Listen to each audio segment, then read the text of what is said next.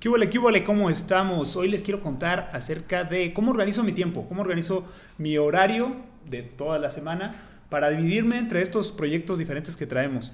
Bueno, primero que nada, yo tenía como 20 o 30 proyectos importantes ¿no? que quería completar en el próximo año y decidí enfocar todos mis esfuerzos a los cinco principales, a los cinco proyectos que más satisfacción personal me puedan traer y por supuesto mejor remuneración económica.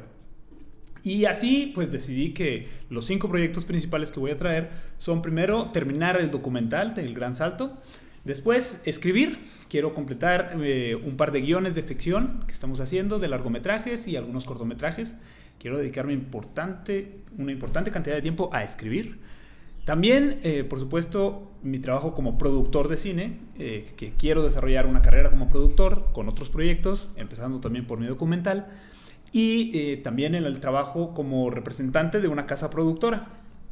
Bueno, esos son cuatro y el quinto más importante también es mi marca personal. Creo en verdad que es importante documentar estos procesos, eh, generar contenidos que puedan ser de interés para alguien, pero que sobre todo eh, documenten este camino hacia las metas que quiero lograr para que si a alguien le sirvan en el futuro, pues pueda utilizar o recrear esta formulita.